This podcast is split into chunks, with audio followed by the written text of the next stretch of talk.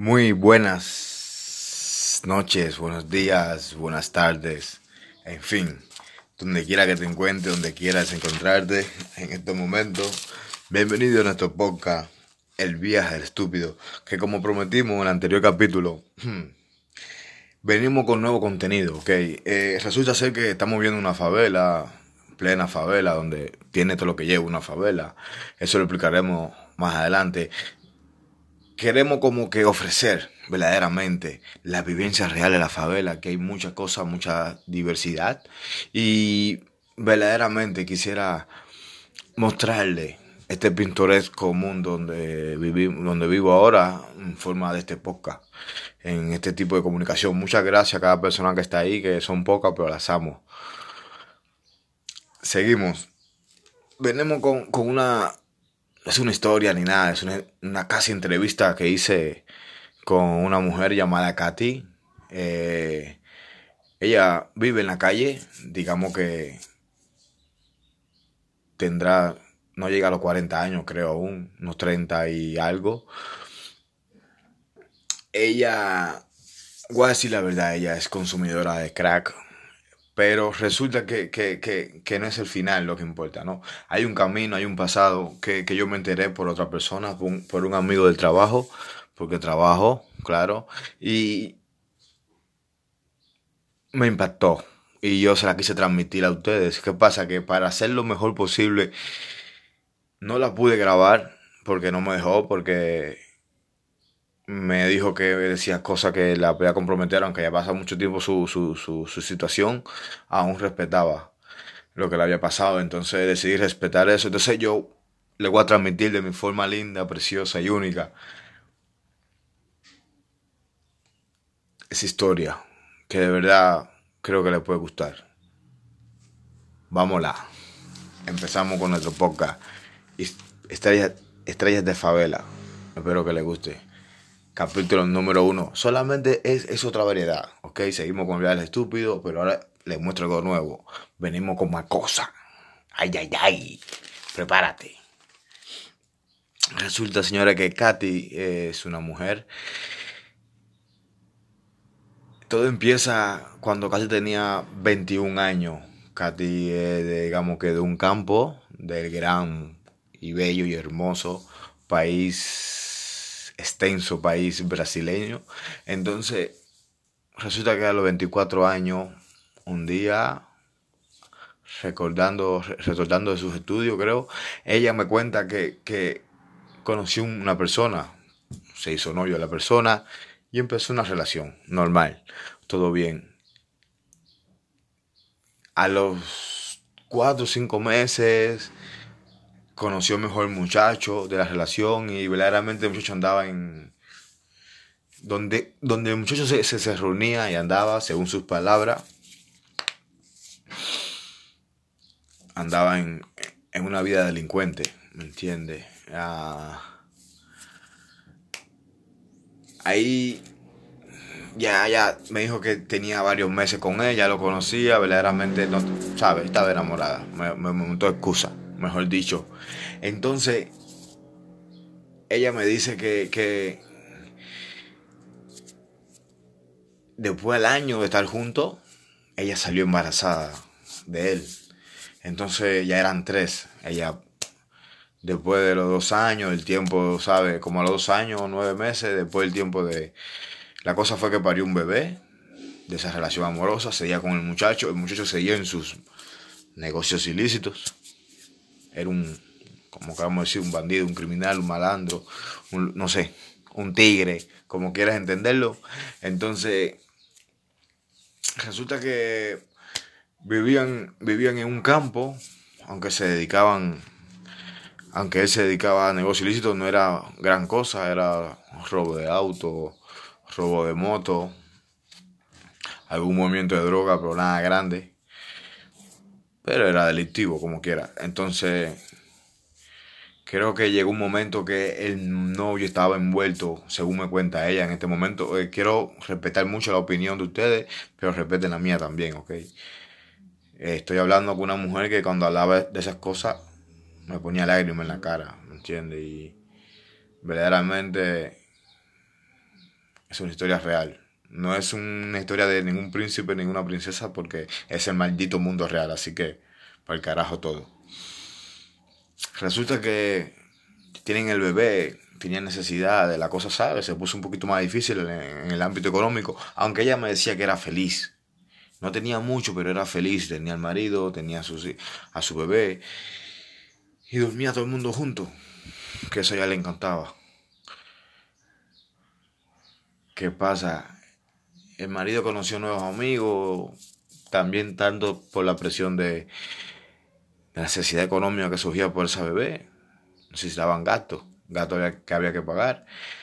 Entonces, se envuelve, según me cuenta ella, en un negocio de, de un robo de un banco en una capital de Brasil, en una de las capitales de Brasil.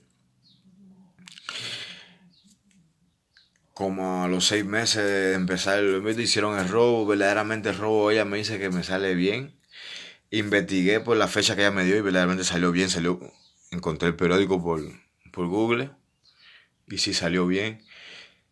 ¿Qué pasa? Que después del robo del banco fue que empezó todo. Según me cuenta, esta mujer Katy, que se gana la vida haciendo prostitución para mantener su vicio de crack. Bienvenido a la favela. También tiene cosas lindas también.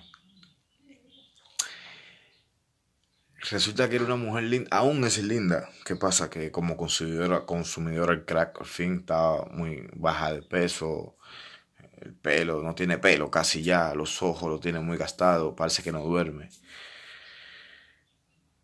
Y siempre tiene dolor en los ojos siempre se le ve que como un dolor en el alma.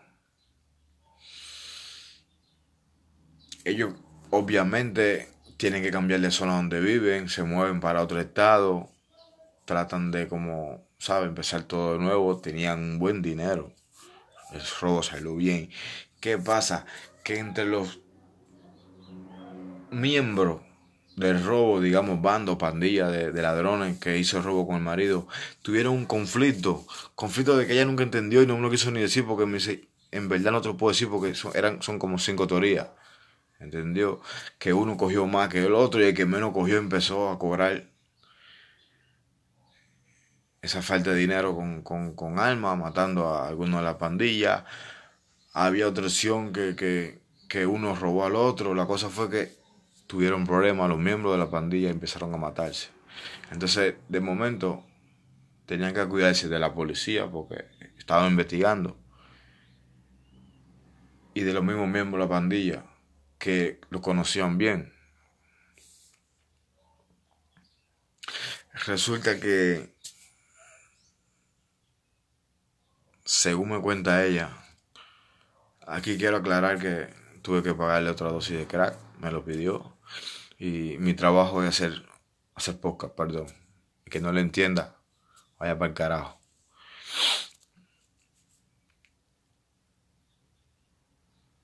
Perdón. Ella me dice que luego de cuatro meses corriendo, ¿qué pasa? Eh, Brasil es grandísimo. Si hay un país para huir, señores, Brasil. Porque es súper grande.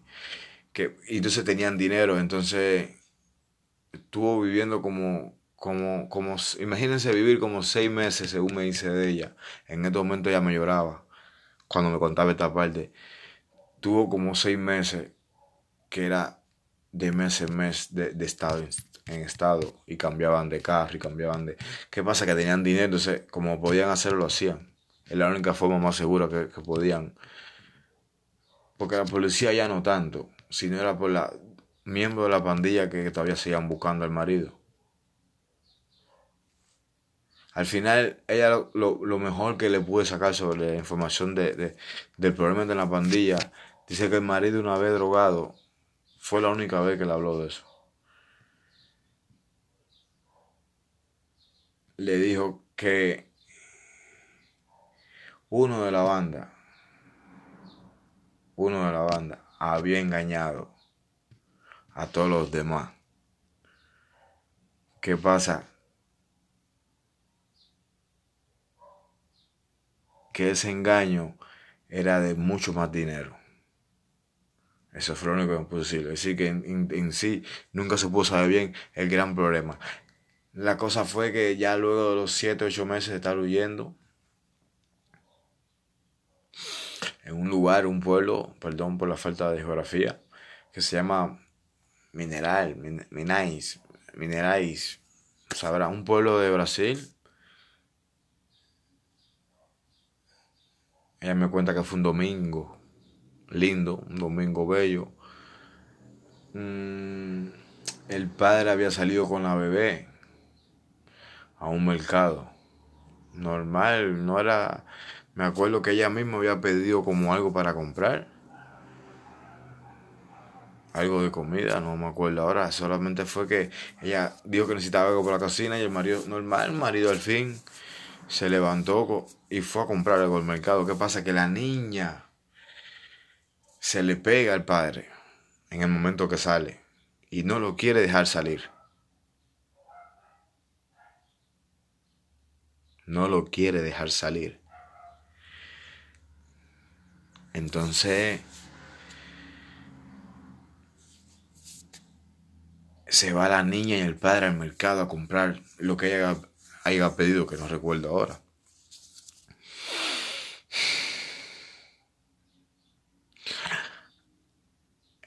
¿Qué pasa? El mercado queda cerca de, donde estaban viviendo en ese momento. Estoy hablando a dos cuadras. Siempre buscaban una, casa nueva con, lo imprescindible, lo más cercano posible, para estar lo menos tiempo posible en la calle. Vivían así. Ella siente unos disparos.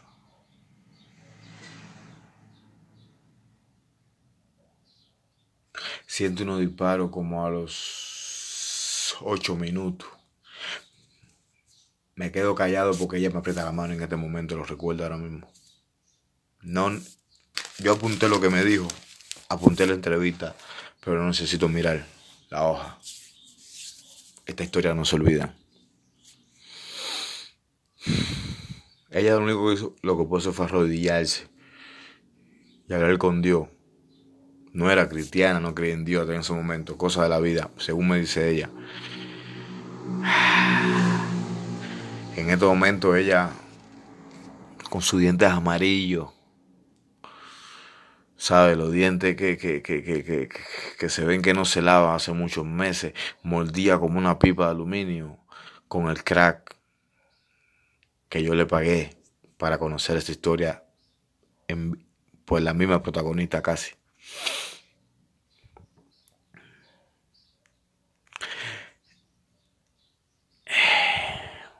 Ella sentía, me lo dijo así mismo, sentía que era, que era el día de su marido. Pero le dio por salir para la calle, bajó el edificio, corriendo, se cayó bajando el edificio donde estaban alquilados. Y efectivamente camina al mercado, vio a la gente y vio una gorra, decimos en Cuba, no sé cómo se dice en otros países, una gorra, un techo, no sé, lo que usamos los hombres en la cabeza. La vio antes de llegar donde estaban la gente y, fue que dijo mi marido, para, no ser también tan larga y tan difícil, al marido le dispararon a él y al bebé. Resulta decir la persona que pudieron ver lo que pasó, que iba por la acera. Es que iba camino. Es que no, no cogió carro porque no, no, quiso coger carro. Tenían carro, pero en carro. Pero iba caminando, ya, lo estaban, ya sabían que estaban ahí. Dice Katy que él nunca habló, todo estaba bien porque todo era nuevo y estaban siguiendo el plan que se habían puesto de esconderse, que cada mes, cada 40 días se cambiaban de ciudad, de estado, de todo, de carro, de apartamento y de todo. Pero resulta ser que pasó un carro en dirección contraria de ellos en la misma calle. El carro bajó la velocidad. Unos tipos bajaron del carro y dispararon.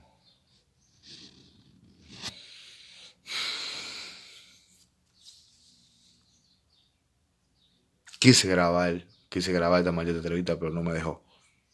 Me dijo lo que me pida, pero esto no.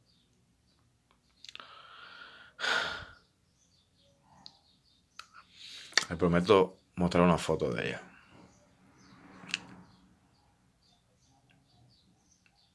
Katy pierde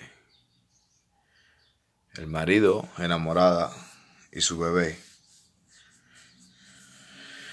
Acabadito de llegar a este mundo.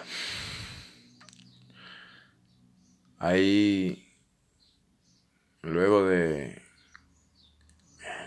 sabe, de pasar, ella no atendió nada, ella no enterró nada, ella no fue al funeral de nada, ella solamente tuvo un hospital, dejó de comer, dejó de hablar, dejó de vivir prácticamente.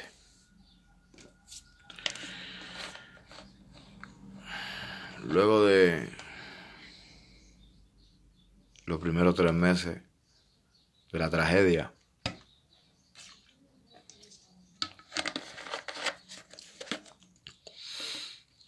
Katy decide salir ya de ahí, de ese pueblo, Katy va para Sao Paulo, me dice ella. Y Katy intentó quitarse la vida tres veces. Casi Katy se intentó intentar quitar la vida tres veces. Tomó como que pastilla en una, en otra tomó gasolina y la otra se cortó la garganta. Después a tres veces que no se pudo asesinar ella misma, conoció la droga y acabó lo poco que tenía todavía.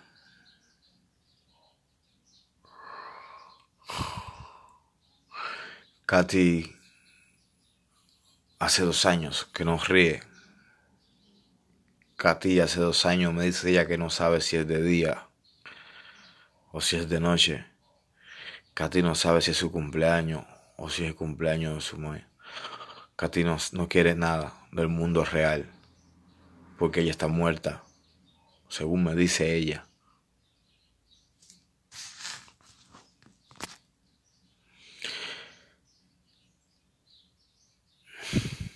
Katy se puede ver que, es una mujer bella, a pesar, es bella porque a pesar de tener varios días, que se ve que varios meses que no, no, no pega, su cuerpo no conoce el agua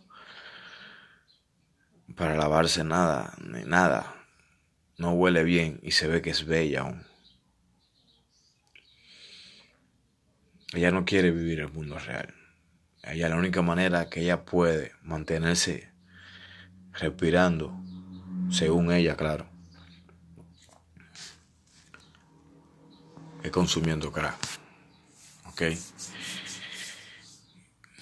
Ella no quiere dejar de consumir crack porque en el primer momento que no consume crack, sabemos lo que viene a su cabeza. Ella hace nueve meses, me dice, no, no hace, hace unos diez meses creo que no llega, según me explica ella. Ya se dedicó a la prostitución, pero prácticamente hace de todo. Obviamente al hablar sobre enfermedades sexuales me dijo que no le importa. Si se enferma, lo mejor que ella puede pasar es morirse porque según ella volverá con su familia.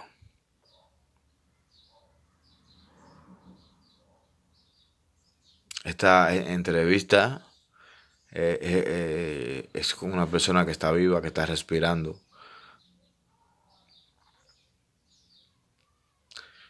llamada Katy y claro, venimos con más. venimos con más y, venimos con más y no se vayan. Ok, venemos, venemos, venemos.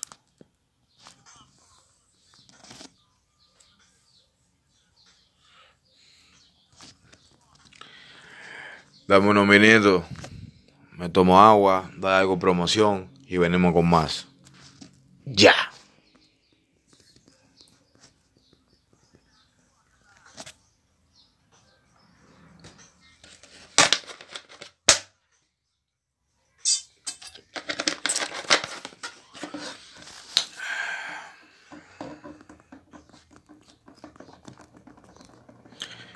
Bien, bien, bien, bien, bien. Eh, regresando al podcast, casi le mando un saludo a ustedes porque al final tuve que explicarle para qué era la entrevista, para qué, para qué era todo. Mira, esta era mi pregunta, que no era policía ni nada de eso, así que me le mando un saludo a ustedes. Y, espera, y espero que verdaderamente les haya gustado. Veremos con más variedades, veremos con más historia. Hay más personajes, muchos, millones, millones de personajes en esta favela. Y yo se lo quiero transmitir uno a uno por ustedes. Venimos con más. Gracias por estar ahí. No importa uno, dos, tres, un millón. Vamos a seguir porque a mí me gusta esto. Estoy aprendiendo un poquito más. Perdone la falta de equipo. Vamos a mejorar por día. Lo juro, vamos a mejorar por día. Dígase equipo, dígase narración, dígase historia, dígase, no sé, pero estamos puestos. Gracias por estar ahí. Y regresamos con otro capítulo. Y bienvenido a esta nueva sesión del viaje del estúpido, que es como digamos un brazo de las ramas que estamos formando sobre esta época llamada Estrellas de la Favela. Gracias por estar ahí y te espero en el próximo capítulo. Gracias.